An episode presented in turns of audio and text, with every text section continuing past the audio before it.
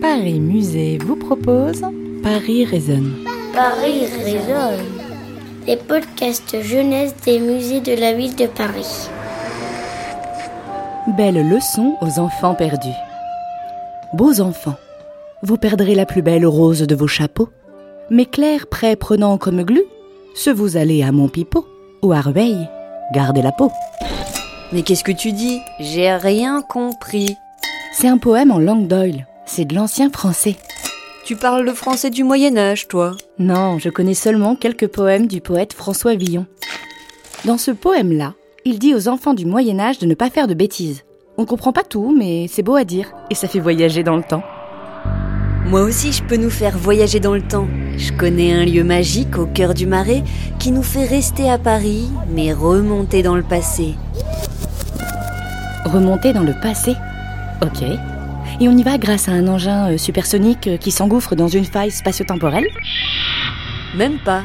On a juste à entrer dans le musée Carnavalet, ce beau bâtiment là, juste en face de nous. Le musée Carnavalet C'est un musée des plus beaux costumes de carnaval Non, le musée qui à l'origine est un hôtel particulier s'appelle Carnavalet car le nom de sa propriétaire était Madame de Kernevenois. Comme le nom est difficile à prononcer, il s'est transformé en Carnavalet. Et c'est aujourd'hui le musée de l'histoire de la ville de Paris. Et ses collections vont de la préhistoire à nos jours.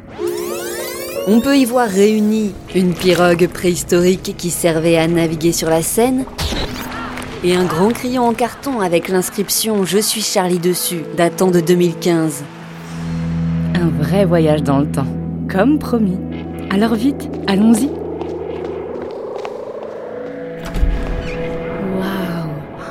C'est grand et lumineux. Bien joué, Madame de Kerno... de Kernovo... hum, Carnavalet. Et là, qu'y a-t-il derrière cette porte? Ça, on va le découvrir. Je suis prête. Ah, voilà, nous y sommes. Je ne reconnais rien du tout. Tu es sûr que nous sommes à Paris? Oui, mais c'est le Paris du Moyen Âge. Normal que tu ne reconnaisses pas. Oui, le Moyen Âge, c'est cette période où on parlait l'ancien français, l'ancien François. C'est cette période entre l'Antiquité et la Renaissance, du 5e siècle à la fin du 15e siècle. Ah, C'était très long alors le Moyen Âge. Et pendant ce temps-là, j'imagine que Paris a bien changé. C'est sûr. Imagine, toi, en 10 ans, comment tu as grandi. Alors Paris, en 10 siècles. Paris a grandi, grandi, grandi, grandi, grandi, grandi. Au 14e siècle, il y a plus de 250 000 habitants. C'est la ville la plus peuplée d'Europe. Hmm. Aujourd'hui, il y a plus de 2 millions d'habitants. Et oui, Paris n'arrête pas d'évoluer au fil des siècles. Il était une fois l'histoire de Paris.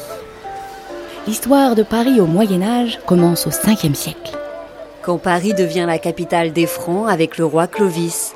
Ensuite, les Vikings occupent la ville, puis les Carolingiens, puis les Capétiens. Il s'en passe des choses dans cette capitale. Oh, regarde, un Paris en miniature. C'est une maquette du musée qui représente Paris, et plus précisément l'île de la Cité. Et si on devenait toute petite, on pourrait se balader dans la maquette de l'île de la Cité pour visiter le Paris du Moyen Âge. Cap de devenir aussi grande qu'une souris? Euh, laisse-moi réfléchir.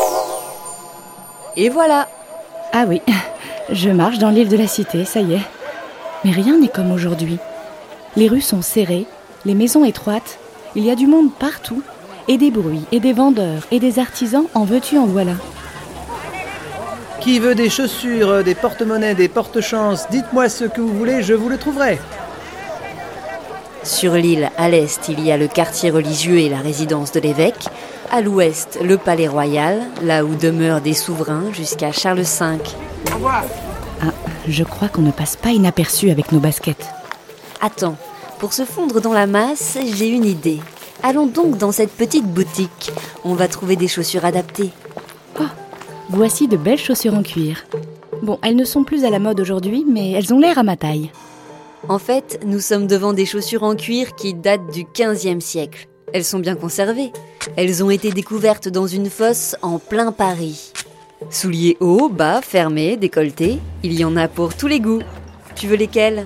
Moi, je choisis ces souliers hauts. Ah, c'est mieux. Plus personne ne nous regarde d'un drôle d'œil maintenant. Mais bon, je ne reconnais toujours rien de Paris. Ah, si là, je la reconnais. C'est la cathédrale Notre-Dame. Elle a été construite pendant plus de deux siècles, du XIIe siècle au milieu du XIVe siècle. Et elle tient toujours debout. Ah, ah oh mais attends, juste au-dessus de notre tête, regarde, il y a une drôle de bête. Elle me fait un peu peur. C'est une des anciennes gargouilles de la cathédrale. Réalisées par des tailleurs de pierre, ces figures peuvent être animales, humaines, voire un peu des deux. Pour les créer, les artisans laissent libre cours à leur imagination. Mais pourquoi elle fait peur? C'est un moyen de protéger le bâtiment et de repousser le mal. Bon, elles servent aussi à évacuer l'eau de pluie. Comme elles dépassent dans le vide, elles rejettent l'eau des toits sans risquer d'abîmer les murs de la cathédrale. Oh, D'ailleurs, elle me crache dessus. Vite, allons plus loin. Il y en a du monde ici. Au Moyen Âge, l'île de la Cité, au cœur de Paris, est un quartier populaire. Il y a plein d'échoppes, de magasins quoi, et de nombreux artisans. Comme le vendeur de chaussures. Exact. Ici, on est dans le quartier des artisans qui travaillent autour des animaux.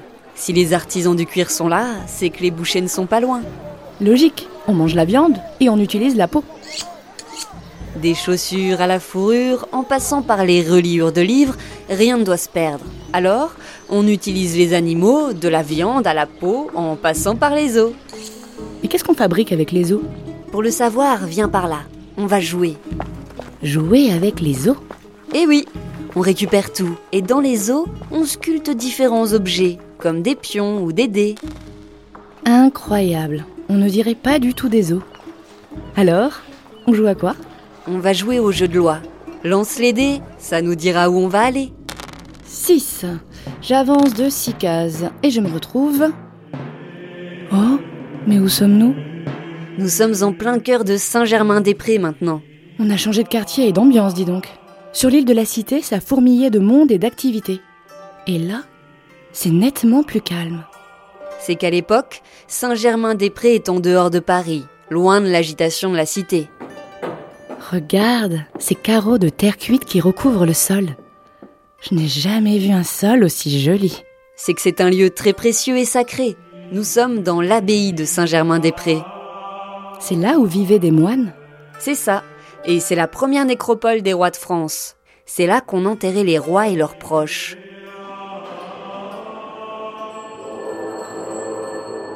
Regarde, il y a de magnifiques bijoux plein de couleurs. Ils ont été retrouvés dans des tombes. Mais les morts n'ont pas besoin d'en avoir. À l'époque, il y avait des galas dans l'au-delà. C'était une tradition héritée des Romains. Le défunt était accompagné dans la mort par des objets, des objets qui disent un peu qui il était. Des armements pour le guerrier. Des parures et des bijoux pour les personnes de haut rang. Il y avait aussi de la vaisselle et de la nourriture. Tout ça pour accompagner l'âme du défunt et la protéger. Ah, comme les Égyptiens. On part dans la mort avec ce qu'on a de plus beau dans la vie. Exact. Et où les morts qui ne sont pas rois sont-ils enterrés alors, à Paris, au Moyen Âge Dans un cimetière paroissial, attenant à une église. Le plus grand de Paris est celui implanté autour de l'église des Saints Innocents. Il accueille les morts d'une vingtaine de paroisses, des hôpitaux et aussi les inconnus de la voie publique. Je connais que pauvres et riches, sages et folles, prêtres et laids, nobles, vilains, larges et chiches, morts saisis sans exception. Oh, c'est un autre poème de François Villon, La danse macabre. C'est aussi le nom d'une peinture sur un des murs du cimetière des Innocents. On y voit les squelettes danser. Je connais la fontaine des Innocents à Paris, près des Halles. Mais ce cimetière des Innocents, existe-t-il encore à Paris aujourd'hui? Non. Pour des raisons sanitaires, le cimetière est définitivement fermé le 1er décembre 1781 et l'église attenante est démolie sept ans plus tard. Quant aux ossements, ils sont transférés aux catacombes. Oh, et ici, regarde, sur cette pierre, il est inscrit un langage qu'on ne connaît pas. C'est de l'hébreu, ça se lit de droite à gauche. Cette pierre est une stèle funéraire d'un cimetière juif qui date du Moyen Âge aussi, mais qui vient d'un autre quartier de Paris. Près de 80 stèles sont découvertes en 1849 lors de travaux sur la rive gauche de Paris, tout près de la Seine. Et où est-ce qu'on a retrouvé tous ces trésors montrés au musée Carnavalet? Sous la terre. Des fouilles ont été faites à différentes époques et les trésors sont apparus. Les chaussures en cuir, Les pions en os, les gargouilles, les bijoux, les stèles funéraires. La terre recèle plein de secrets. Les secrets du passé. Et aujourd'hui, 21e siècle, ils sont là, réunis au musée Carnavalet.